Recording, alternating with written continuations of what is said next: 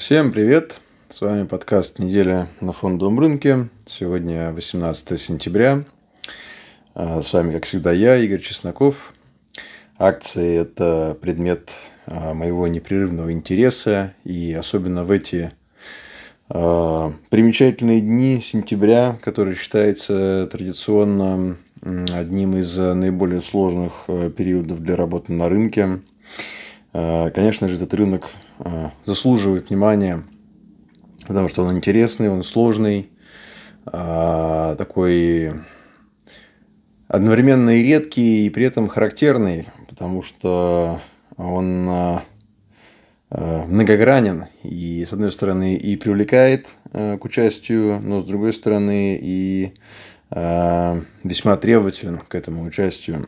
И не так щедр, скажем так, пока не так щедр, как хотелось бы того. Давайте обсудим то, как это выглядит на уровне конкретных цифр и Э, показателей индекса. Значит, э, NASDAQ эту неделю закрыл э, не очень хорошо, на самом деле ниже, чем было открытие 5 дней назад, в понедельник. А, сейчас это отметка в 15043 а, пунктов, 15 тысяч и 43 пункта. При этом индекс а, находится ниже 10-дневной скользящей средней и ниже 20-дневной экспоненциальной скользящей средней. При этом, если радикальная ситуация не изменится, мы вполне возможно в понедельник или во вторник, более реалистичный вторник или среду следующей неделе, видим э, нарушение э, правильного порядка, изменение правильного порядка скользящих средних, э, что будет подразумевать нахождение 10-дневной линии под 20-дневной. Вот. В принципе, самая идеальная конструкция скользящих средних – это когда 10 наверху, 20 под ней, 50-дневная под ними, и, разумеется, где-то внизу находится 200-дневная. Вот. И индекс или тот инструмент, э, с которым мы работаем, находит уверенную поддержку около этих линий, около 10-дневной или 20-дневной в идеале, да, то есть в оптимальных э, условиях для открытия концентрированных позиций. И имеет выраженный тренд, при котором не только находит поддержку э, около вот этих вот референсных линий, но и не слишком удаляется от них. Вот, что тоже очень важно. То есть параболизации не происходит, и в таких условиях э, максимально уместно э, концентрированное участие, которое как раз позволяет в общем-то, с очень контролируемым и понятным риском получать асимметричный профит. Вот, соответственно, э, сейчас эта ситуация меняется потенциально, и э, в прошлый раз нечто похожее могло произойти в середине августа, вот, но тогда э, индекс ненадолго отправился под 50-дневную линию, андеркатнул ее и буквально одну торговую сессию, и уже на следующий день отправился выше, и вот этого вот э, изменения структуры скользящих средних не произошло. Посмотрим за развитием э, ситуации. При этом следует отметить, что S&P 500 э, не так устойчив, как э, NASDAQ, и нам предстоит выяснить, э, чем, э, какое будет продолжение у э, ситуации по этому индексу, которая зашла чуть-чуть дальше, чем NASDAQ. Э, S&P 500 закрылся все-таки под 50-дневной э, скользящей средней на более высоком объеме. Э, я об этом писал в телеграм-канале. 50-дневная скользящая средняя для S&P 500 очень хорошо проторгована. Он под ней не закрывался с июня. Вот что само по себе примечательно. Э, сейчас это пока еще ничего не значит, потому что однодневный, э, однодневное закрытие не подтверждено э, закрытием на более низком уровне. Вот, потому что такое уже было. Зачастую это лишь вытряхивание, так называемое, вариация вытряхивания, шейкаута, после чего часто происходит движение дальше вверх. Вот. Если сейчас этого не произойдет, то это будет однозначно изменение технической темы на уровне индекса вот, и дополнительный э, сигнал к осторожности. Если всех других сигналов, которые мы получаем последние э, месяцы и недели вам было недостаточно, то это точно э, должен обратить на себя ваше внимание. Причем ситуация на самом деле такая, я бы назвал ее стабильно усложняющийся для индекса, потому что Dow Jones уже находится под 50-дневной скользящей средней больше, чем одну неделю. И к этому близок Рассел. А, то есть индекс компаний малой и средней капитализации. В прошлый раз э, я об этом упоминал и упомяну еще раз. Это один из тех инструментов, которым я регулярно пользуюсь для оценки э, перспектив э, участия в рынке. Когерентность, упорядоченность индексов. Как видите, NASDAQ пока держится, S&P 500 андеркатнул 50-дневку, Доу живет под ней, Рассел э, в консолидации с э, февраля. То есть это очень разнонаправленное движение в индексах. И в принципе само по себе это уже отвечает на большинство вопросов о том, уместно ли активное участие в данном рынке или все-таки лучше э, занимать позицию wait and see. Один из наиболее простых, но наиболее репрезентативных инструментов, про которые можно на самом деле в, скажем так, повседневности э, забыть, э, просто вот как, бы, как результат непрерывной экспозиции к э, этому вот росту информационного потока, новостного потока и так далее. Но индексы, повторюсь, э, рассказывают историю очень здорово, и, в общем-то, на это надо обращать внимание. А, при этом волатильность уже сколько? Раз, два, три, четыре, пять, шесть, семь, восемь, восемь, девять торговых сессий находится выше 50-дневной скользящей средней. И э, здесь как раз э, они начинают выстраиваться в правильном порядке. Я постараюсь выложить скриншоты, и если вы смотрите на YouTube, то я сейчас попробую просто показать, как это визуально выглядит. Э, вот так, да, то есть, э, как видите, э, десятидневка оранжевая выше, чем двадцатка, и белая линия 50-дневная, э, такой очень-очень эм, такой пологое, такое вот скругление вверх у нее происходит. Такое малозаметное, но постепенное и вполне выраженное. Я, опять же, там сегодня э, или, может быть, завтра э, с утра э, выложу в телеграм-канал иллюстрации. Еще можно посмотреть на волатильность на неделях. Вот здесь вот.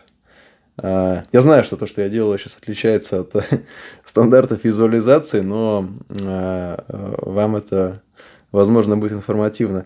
Вот эта вот э, проторговка вот здесь на неделях тоже весьма интересна, потому что это выраженная так, э, э, price congestion, да, то есть скопление цены, волатильность задерживается на этом уровне, проторговывается на этом уровне, и вот это плавное скругление 50-дневной линии вверх, оно тоже э, примечательно и э, заслуживает внимания.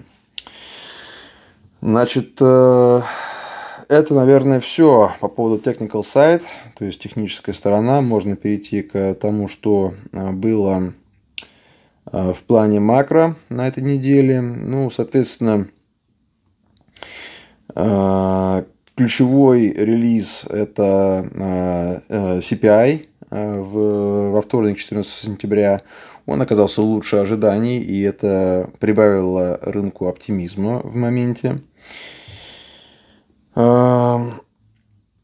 Но этот оптимизм начал постепенно иссякать по мере того, как мы двигались ко второй половине недели. И вот э, конкретно по новостным э, событиям, по новостным поводам я бы выделил э, два момента. Первый не столь значительный, но тоже заслуживающий внимания. Это такие как бы в моменте Э, шероховатости в принятии инфраструктурного вот этого плана, инфраструктурного биля, не знаю, как правильно его назвать.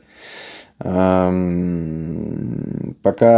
не то чтобы он под вопросом, но, скажем так, его принятие э, немножечко задерживается. И сам по себе тоже интересный такой момент. То есть э, мы э, почему, почему столь большое внимание к инфляции? Да? Потому что инфляция это такой существенный эм, фактор в принятии э, решения Центральным банком, Федрезервом э, США о дальнейших э, стимулах, да, о эм, том, будет ли accommodation дальнейший, да, то есть стимулирование или будет все-таки тейперинг, то есть будет ли сворачивание вот этих вот монетарных, в первую очередь, и во вторую очередь фискальных мер.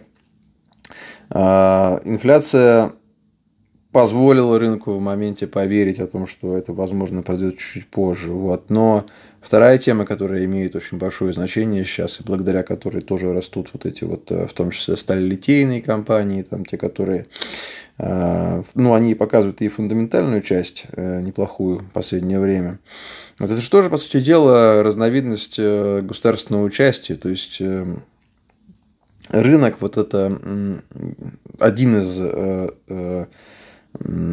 углов, под которым можно посмотреть на этот рынок, это рынок все более и более а, государственный, да, то есть он, с одной стороны, зависит от позиции Федрезерва, то есть регулятора Центрального банка и печатного станка, так называемого, а с другой стороны, он зависит от такой же государственной инфраструктурной программы, то есть э, это интересно, это, это заслуживает внимания. А, и второй момент, который я бы выделил в новостном плане, это предложение президента Байдена о встрече с эм, Си Цзиньпином, то есть с лидером Китая. Двусторонний саммит предложил а, провести президент США, но китайская сторона от этого саммита отказалась. И э, это такой очень как бы многофакторный момент, потому что что можно, какие выводы можно сделать из этого, да? То есть самый такой верхнеуровневый вывод э, гласит о том, что похоже, что действительно точка невозврата пройдена в, в энтропии вот этого вот, э, как сказать, э, как его называли, химерика, чимерика, Чайна и Америка. Э, то есть э, это уже однозначная Э, расхождение, да, и это такое достаточно конфронтационное расхождение. Это уже, а, как мы увидим чуть позже, а, по мере вот этого разговора, переход, э, может быть, даже к более активной фазе конфронтации, то есть когда уже, как бы, ну, когда отвергаются предложения о переговорах, о когда отвергаются дипломатические средства, да, автоматически означает, что э, будут задействованы другие средства, не дипломатические. Это логично. То есть, если одно не работает, то работает другое. Вот. И то, что это сделала именно китайская сторона, которая э, еще несколько лет назад при президенте Трампе, наоборот, демонстрировала сдержанность, настроенность на диалог, э, показывала вот эту вот примирительную риторику и так далее. Э, это интересно, потому что такое мы видим впервые, в принципе, в новейшей истории вот. И это как-то прошло, ну, как, в принципе, любая по-настоящему важная новость. Это осталось за кадром во многом.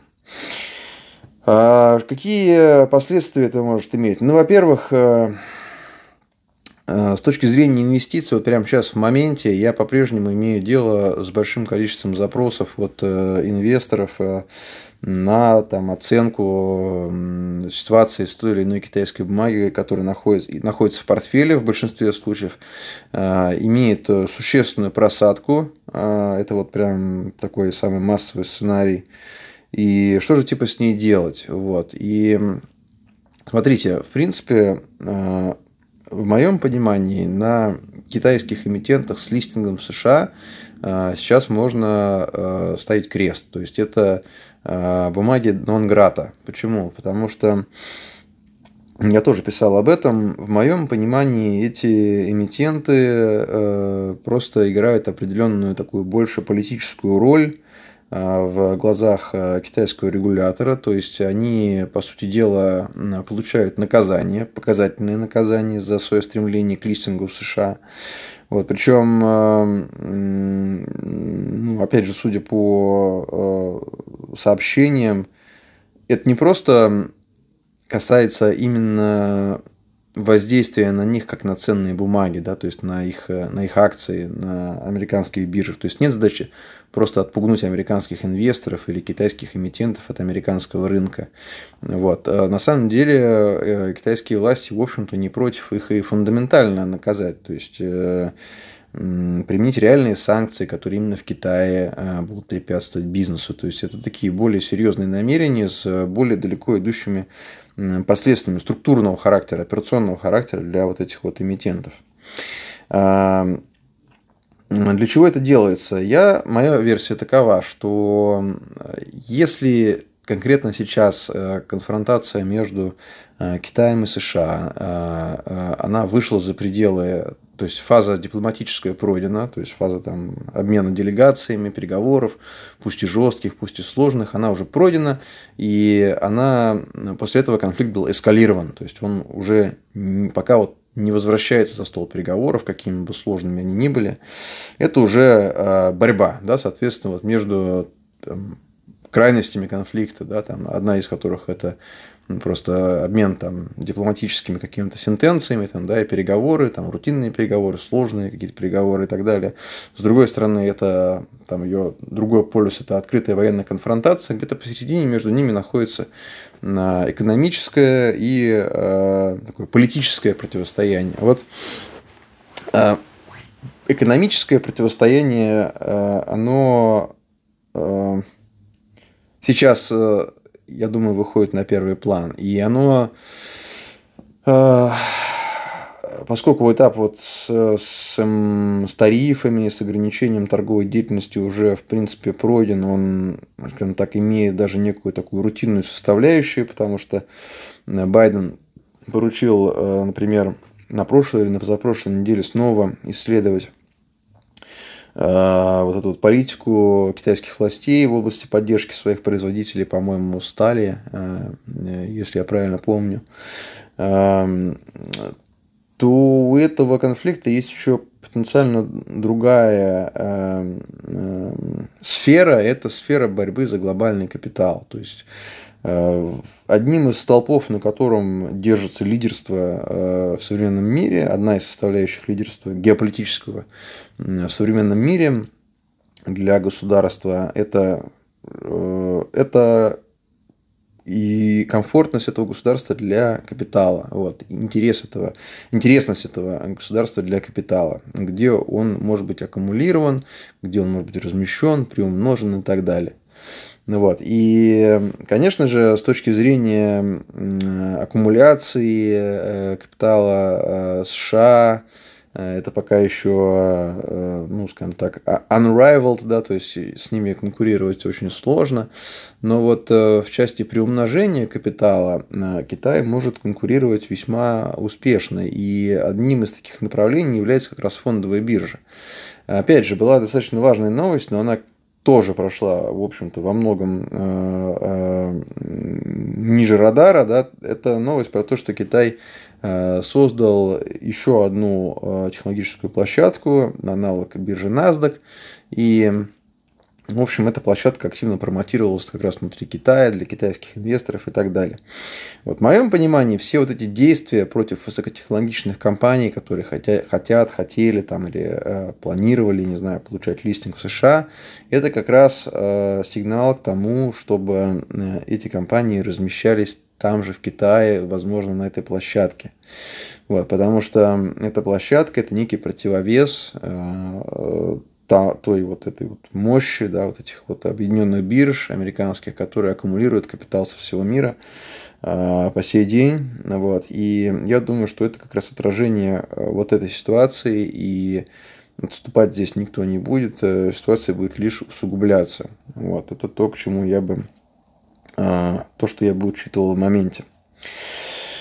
Что еще можно добавить? Ну, наверное, это по а, новостным темам, в принципе, все. То есть коронавирусная тема во многом отступает.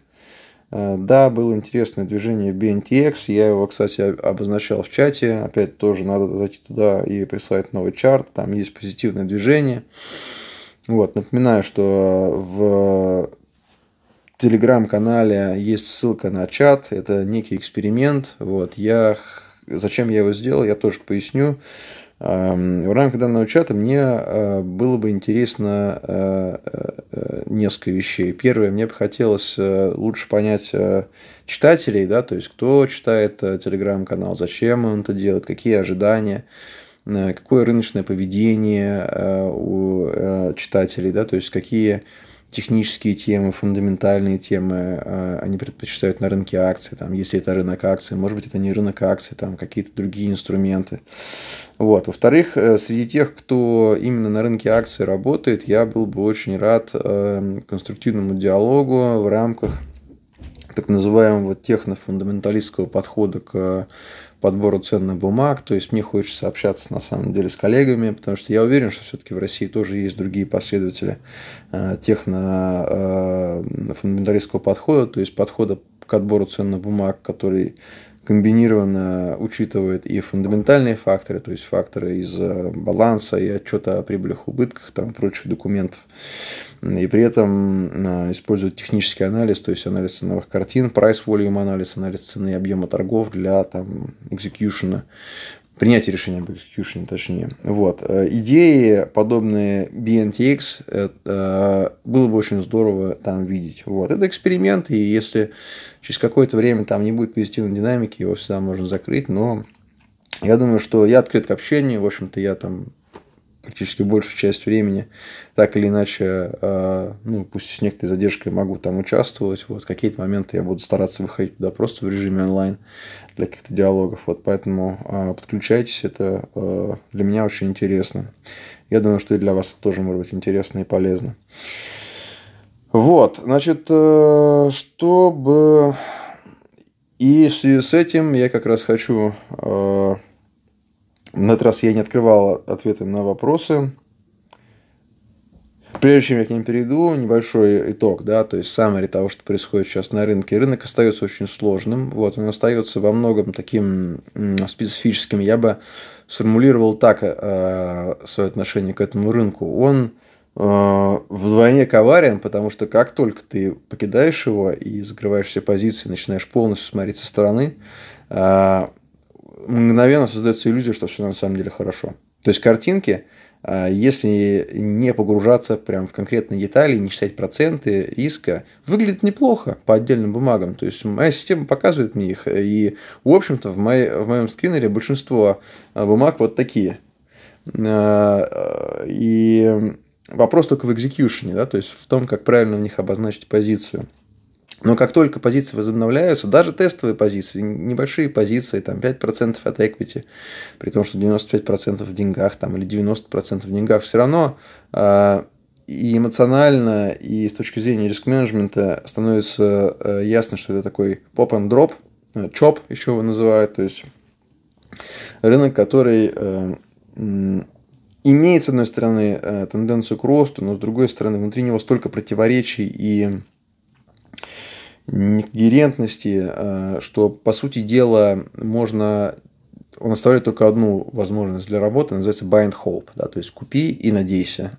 То есть закрой ноутбук, да, убедись в том, что компания с фундаментальной точки зрения прекрасна, там, или индекс имеет долгосрочную тенденцию к росту, и посмотри о том, что будет дальше, там, не знаю, через неделю, через несколько дней. Вот. Частенько такое путают с профессионализмом, и Конечно, это не тот путь, которым надо идти, э, но э, рынок вот такой, какой он есть сейчас.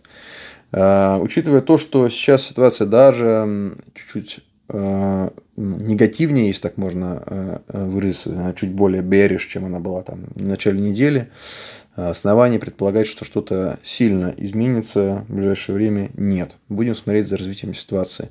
Добавлю лишь, что коррекция сейчас будет очень полезна для рынка, прям хорошая такая резкая эмоциональная коррекция на уровне индексов и отдельных бумаг вполне возможно повысить шансы на возникновение конструктивных консолидаций. Как только вот этот вот весь шум опадет, да, станут видны те самые потенциальные лидеры, те самые консолидации, которые и покажут нам эту новую фундаментальную тему, какой бы она ни была, которая, соответственно, выразится в интересном техническом поведении. Вот.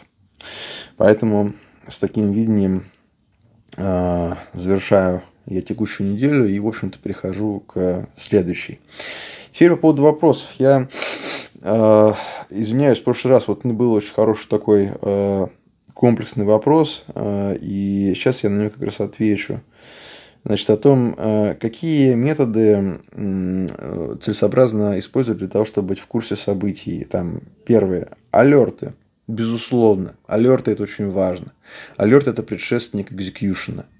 Вот. Самостоятельный execution – это хорошо. Алерт, что такое алерт? Да, это сообщение о том, что какое-то какое условие было соблюдено. Обычно это некое ценовое условие в вашей бумаге. То есть она или достигла того уровня, когда вы хотите ее купить, или она достигла того уровня, когда вы хотите ее продать. Вот. Э, получать алерты можно и нужно на всех этапах управления позицией. Самое главное, конечно, на этапе ее открытия и риск-менеджмента в там, вот, вскоре после этого открытия. Это, по крайней мере, то, что важно лично для меня, но, в принципе, для всех это примерно одинаково актуально. Вот, ставьте алерты. Э, если у вас нету такой привилегии, как э, возможность сидеть и наблюдать за торгами, в общем-то, все время, то есть с 16.30 до 11 вечера, до ночи там, или до 12, используйте одну из облачных систем. Неплохие алерты в TradingView. То есть вот для этого он подходит вполне нормально. То есть он плюс-минус там при приближении э, цены в ту область, которая вас интересует, вам об этом сообщит. То есть ваша задача будет заключаться лишь в том чтобы этот алерт увидеть и на него, соответственно, среагировать. Следующий вопрос как раз там. Надо ли ставить стопы, тейк-профиты? Это вопрос экзекьюшена. Опять же, если вы э, будете иметь возможность э, получив алерт, находясь вне рабочего места, вне терминала вашего, да, там, вашего компьютера, если вы будете способны прервать то занятие, которым вы будете заниматься в момент э, поступления алерта на протяжении всего, всего как бы от звонка до звонка, от, от opening bell до closing bell, то лучше иметь возможность для самостоятельного экзекьюшена. То есть вам желательно иметь возможность открыть там, ноутбук, подойти к компьютеру, оценить ситуацию, потому что э, часто, э, например, э, бумаги делают андеркат некого психологического уровня, но вскоре после этого возвращаются. То есть, если вы используете hard stop, так называемый, да, то есть прописанный в системе стоп, то он просто сработает, да, и зачастую такие вещи специально делаются, чтобы сработали hard stops. Вот с другой стороны, hard stop вас его очень большой плюс что он срабатывает в тех случаях, когда цена проходит, ваш алерт отправляется ниже, например, да, а вы все еще думаете, оцениваете ситуацию, думаете, может, это андеркат, там, да, какие-то есть там, ну, вторичный набор индикаторов, которые внутри дня можно применять для того, чтобы оценивать перспективы возврата выше. Вот. Если появилась эмоциональная составляющая и принять решение сложно, hard stop – это отличное решение. То есть у него тоже есть существенные плюсы. Вот здесь надо действовать, исходя, исходя из своего уровня подготовки и доступности инфраструктуры там, в рамках вашего повседневного графика. Alert это must, да, а тип э, или, или это э, самостоятельный execution, или это hard stop, это уже вопрос э, ситуационный.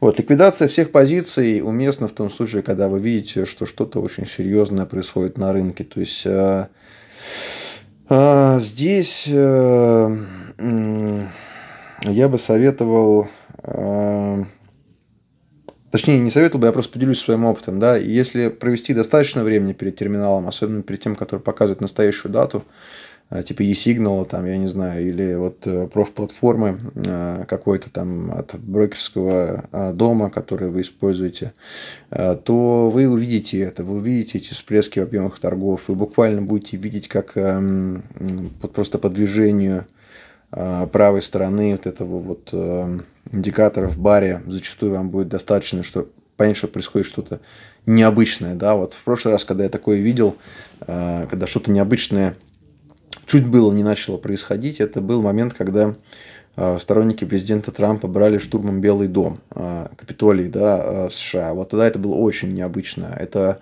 Также было заметно э, в моменты, когда были переговоры сложные между китайцами, и Трамп в, одно, в одностороннем порядке вводил санкции. Это было, конечно же, заметно во время коронавируса, э, его обвала. Вот тогда переход в кэш был прям, как сказать, он был интуитивно, что ли, прост. То есть это был, это был как no-brainer, да, как говорят. То есть думать не надо. Это рука сама уже э, нажимает на, э, э, кликает на sell, sell, sell. Э, это приходит просто вот по мере того, как вы проводите время за терминалом и видите объем торгов э, и изменение цены внутри дня. Вот. Если вы этого не делаете, то, соответственно, э, нейронная сеть, да, вот здесь э, не учится, и это уже просто домысел некий, э, игры разума, и здесь надо быть очень аккуратным. То есть, в... опять же, управление стопами, в том числе хард-стопами, вас автоматически выведет в кэш, если вы ведете эту работу правильно. Вот. И да, доходность по позиции в портфеле, но я об этом постоянно говорю. То есть, ваш лучший индикатор – это ваш equity curve – если ваш equity curve растет, это прекрасно. Если ваш equity curve там э, в боковике, это тоже сам по себе сигнал. Если вы видите нисходящий equity curve, то начните управлять хотя бы его углом, да, то есть вам необходимо э, выбрать, выбрать какой-то правильный э, объем экспозиции к рынку, который в случае нисходящего equity curve, который говорит о том, что конкретно сейчас для вашего стиля рынок не очень ресептив, он его не принимает, но вам нужно как бы оставаться в контакте, как по-моему, в тайчи э, такое э, единоборство э, китайское. Нужно вот, вот это вот непрерывный контакт с противником, чтобы кто кого вытолкнет с, из этого так называемого ринга, там то, что у них вместо ринга. Вам нужен этот контакт. Вот выберите уровень, который вашу экспозицию сделает реальной, и она будет вам давать реально обратную связь, но при этом ваш капитал будет, в общем-то, глобально цел.